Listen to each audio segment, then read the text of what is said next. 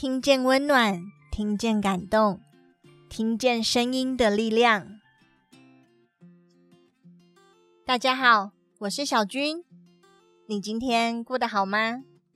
声音的一百个礼物，今天想要带给你一本日本的翻译小说，书名是《成为让别人快乐的人》。母亲留给我唯一重要的东西。作者：永松茂久，译者：黄诗婷，出版社：圆神出版。作者永松茂久是日本的百万畅销书作家，他原本是以餐饮业起家。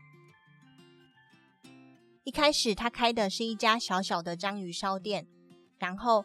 就再开了一家餐馆，透过民众口耳相传，他的店成为每年有一万多人从外地闻香而至的超级名店。为什么呢？因为他结合自己的经验，整合出一套有系统的特殊人才培育法。中心理念是：我们不广招一流人才，而是要把现有的人力变成一流人才，在日本具有公信力。也因此，他到日本各地做巡回演讲，成为日本上班族支持的人生导师。他在台湾也有几本相关的著作，例如《正向语言的力量》以及《共感对话》。而今天介绍的这本小说《成为让别人快乐的人》，主要是描述作家跟他母亲所发生的真实故事。以下是这本书的试阅内容。运气可以买得到，茂久，你知道吗？运气是可以买的哦。我的妈妈永松成美常常会忽然非常认真的开口说出这种乍听之下相当奇怪的话：“这个世界上啊。”有眼睛看不见的钱呢，这种钱就叫做阴德。我比较喜欢看得到的钱，那些能看到的钱也是靠积阴德而来的。虽然我一如往常左耳进右耳出，但妈妈还是继续说着，毕竟这是已经讲过很多次的事情。我马上就知道她接下来要说什么了。他难道不记得上次也跟我说过同样的话吗？我真心觉得非常好奇。所谓阴德啊，就是做了让人会喜欢你的事情后，自然存在的一种东西。如果是在别人没发现的情况下，做了那些让别人快乐的事，就会有十倍的红利哦。实在搞不懂那个什么十倍红利到底是怎么算出来的，而且妈妈说话的样子简直就像是他已经拿到了十倍红利那么开心，没有丝毫的怀疑。就某方面来看，这简直可以说是他的特技了。然后啊，父母积的阴德也会传给孩子，所以。我会做许多让别人快乐的事情，好把阴德留给你们。妈，我比较喜欢眼睛看得到的钱，不喜欢看不到的阴德啦。哎呀，你还是个孩子，没关系，将来有一天就会懂啦。所以说，我今天也要为了让别人开心，要去工作喽。你自己随便弄点东西吃吧。哎呦，都晚上八点了，我饿了啦！妈妈无视我和弟弟喊着肚子饿，就这样走下楼梯，前往自己经营的礼品店。我们每天都过着这样的日子，为了你们而积阴德。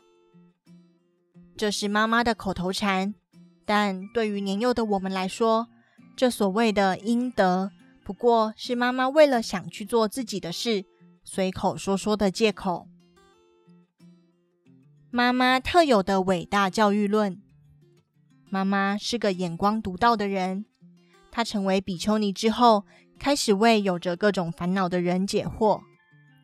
他会向他们提出对于工作或人生的建议，有时只是单方面的倾听对方说，有时也会严厉相向，如此帮助了许多人。当中曾有件事情让我留下深刻的印象，那是一位因孩子之事而烦恼的妈妈，姑且称之她为大熊妈。简而言之，就是孩子把自己关在家里，她只好去育儿相关的读书会求救。而读书会说，这是因为孩子的自我肯定感不足，还请多多称赞他。对于这个烦恼，妈妈的回答让我大感吃惊。大熊妈问：“，多多称赞是什么意思啊？”就是不管发生什么事情，都要看他好的那一面。那样的话，不是会宠坏孩子吗？咦，在一旁听着妈妈讲到的我。也和那位妈妈有一样的反应。我最近觉得啊，虽然有些理论说无论如何都要夸奖孩子，但这实在很奇怪诶。在家里或许能够这么做，但我认为总有一天得把孩子还给社会。还给社会，确实，他养育我和弟弟时也是这么说的。我还曾经为此心想，这真是个冷漠的妈妈。但也是因为这样，其实我并没有什么他会由于你们是我的孩子而特别宠我们的记忆。他反而会常常说：“你有好好向照顾你的人道谢吗？这道理说得通吗？你有没有忘记人家的恩惠？你是不是想用自己的道理闯关？”孩提时真的被这些话烦死了，但这些烦人的教诲，在我出社会以后却帮了大忙。我想，妈妈一定从一开始就认真的要将我们还给社会。要是遇到什么事情都夸奖他，将来那孩子只要没有人夸，就什么事情都办不到了吗？不行的事情就告诉他不行。这样才是爱吧。正因为相信孩子，所以才能言辞以对。原来如此，确实，一个人对于自己不相信的人，根本不会严厉的对待对方。但是读书会上，他们说绝对不可以疾言厉色，不可以一直烦他之类的。你打算成为圣母玛利亚吗？嗯，怎么可能呢？我没有想变得那么伟大。妈妈几千年来都是凡人的存在，这是理所当然的。毕竟那可是自己千辛万苦生下来的孩子啊！把几千年来大家都做不到的圣母玛利亚当成效法对象，也太有勇无谋了吧！听到这里，我实在忍不住笑出来。现在，我也会将这些话告诉许多为孩子烦恼的妈妈们。有很多人恍然大悟，但其实我只是转述了妈妈的话。妈妈烦人是理所当然的，也是因为这样，我对于无论如何都要夸奖孩子的理论抱持怀疑的态度。烦恼着该如何拉拔孩子，结果因为无法夸奖孩子，连妈妈本人都失去自我肯定。到头来，最可怜的还是孩子本人啊！明明还有其他做法。那么，您是怎么做到的呢？我身为人母，绝对要做的只有三件事。哪三件呢？妈妈顿了顿，才回答：“第一，有时间担心孩子，还不如去做自己喜欢的事。因为我相信，只要让孩子看见自己开心的样子，孩子将来也能成为一个快乐的人。我忍不住开始做起笔记，那份笔记到现在也还在手边。第二，无论孩子是什么样的状态，妈妈一定要取悦自己，开朗的过活。确实，你一直都是很开朗呢。原来是自己定下的规则啊！第三，无论发生什么事情，都要站在孩子这一边，都要相信孩子的未来。这是我妈年过六十时发生的事情。或许是二十五年来太多人问这个问题，所以回答得非常熟练。又说不定是觉得我和弟弟给别人添了太多麻烦，所以才有这样的体悟。毕竟，我们兄弟给人添麻烦，害他要到处低头道歉的次数，可是连我们都觉得有些抱歉了。虽然身为儿子说这些话有点不好意思，但我认为妈妈说的完全没错。不，或许是该说他的确就是照着这些准则而活吧。他对我们严厉的时候，几乎让我想离家出走，但无论何时，他都是那样的开朗，而且不管发生什么事情，他都没有放弃我们。我相信你，没问题，你能办到的。即使我的年龄有所增长，妈妈这些话语。还在我内心深处回荡着，顾及对方的心情。身为经营者超过二十年，我曾想过一件事情：虽然商业理论五花八门，但要成功，最重要的果然还是具有理解对方心情与痛苦的力量。商店街上，大家的感情都很好，但是现在想想，每间店家都是独立的店铺，有些店家生意兴隆，却也有些门可罗雀。不同店家会有生意落差，这种事情从古到今都是一样的。当时我还是个孩子，所以并不了解这种事情。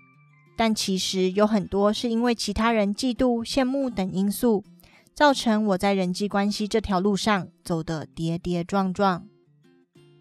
梦工坊一直都生意兴隆，所以我从小就几乎每天在外面吃饭。那应该是我念国中发生的事，那时候已经稍微懂点事。所以，妈妈会在我表现出自己有点孤单的时候，多给我一些钱。当我存了些钱后，为了奖励自己，就会去吃牛排。吃饱喝足，回到家里，却发现铁门是拉下来的。大概是因为爸爸以为我在家而锁上门。因为我把钱都用掉了，只好到附近的餐厅借电话。那时候我还和那餐厅的北北侃侃而谈，刚才的牛排有多好吃。电话打通了，妈妈前来接我。回家的路上，我们谈了这样的事。茂九，你跟人家聊说你去了牛排店，对吧？真的超好吃的。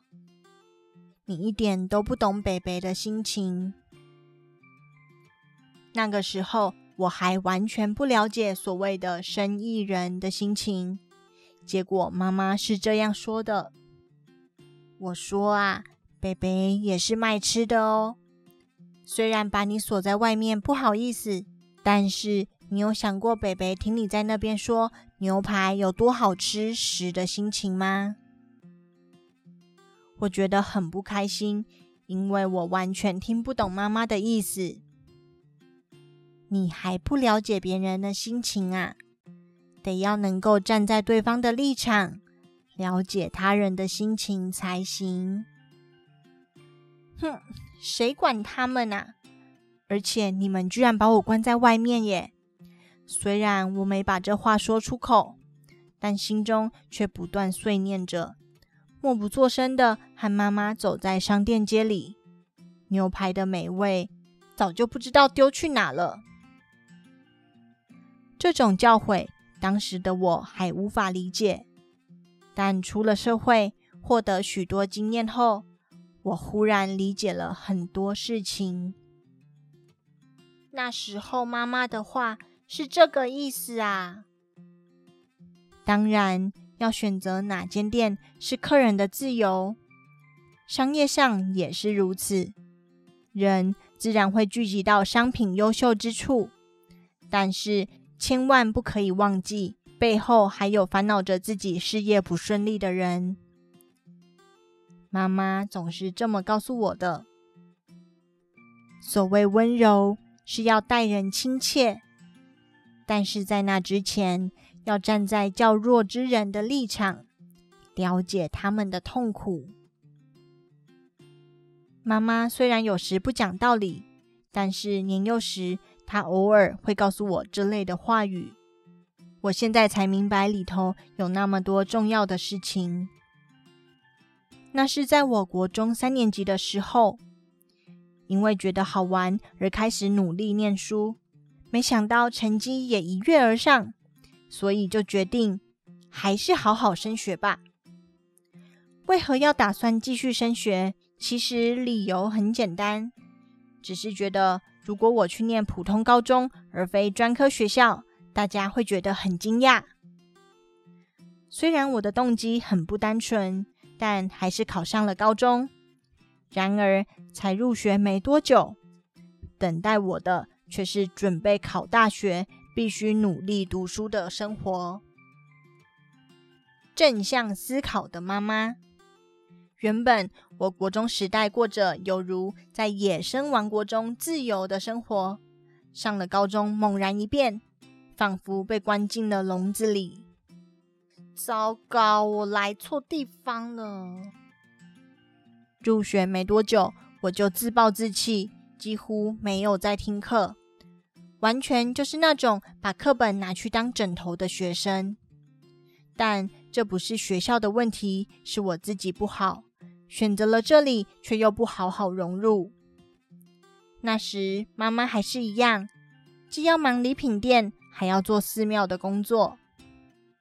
或许是因为寺庙那边的人告诉她，无论如何都要相信孩子，所以就算我不去学校，他也只是说：“你比较适合进社会，开始工作就会顺利了。”没问题的，一副不是很在意的样子。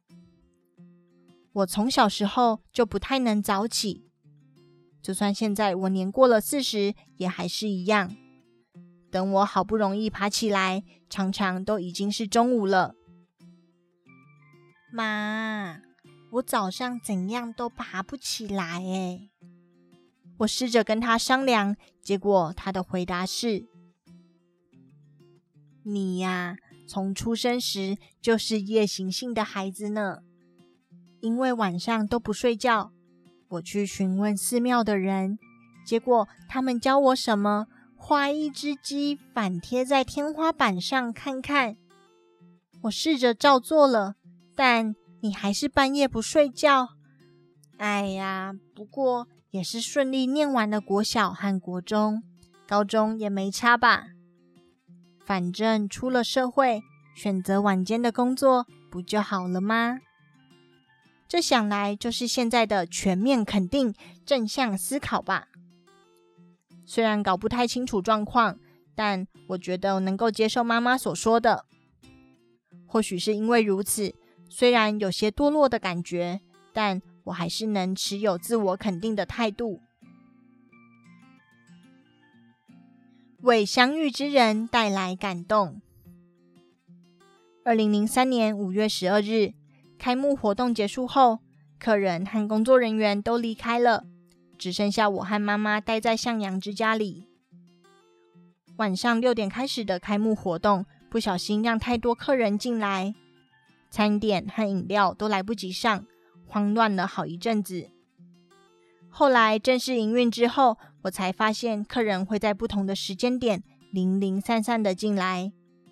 客人一口气冲进来，马上就没有空位，这种事情很少发生。但我在开幕活动的时候并不明白，还狐疑的想着，一般餐饮店到底都是怎么办到的啊？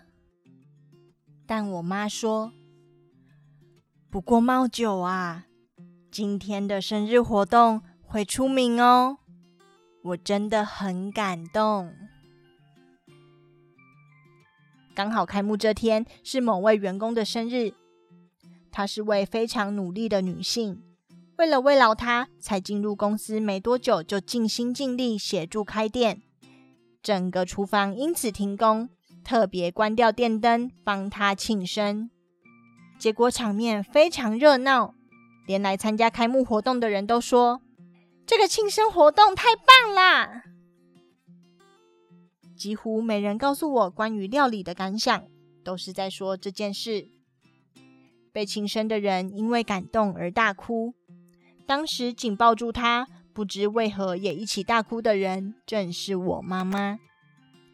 现在我手头上还有向阳之家开幕活动那天庆生会的影片，主角旁边就是我那大哭的妈妈。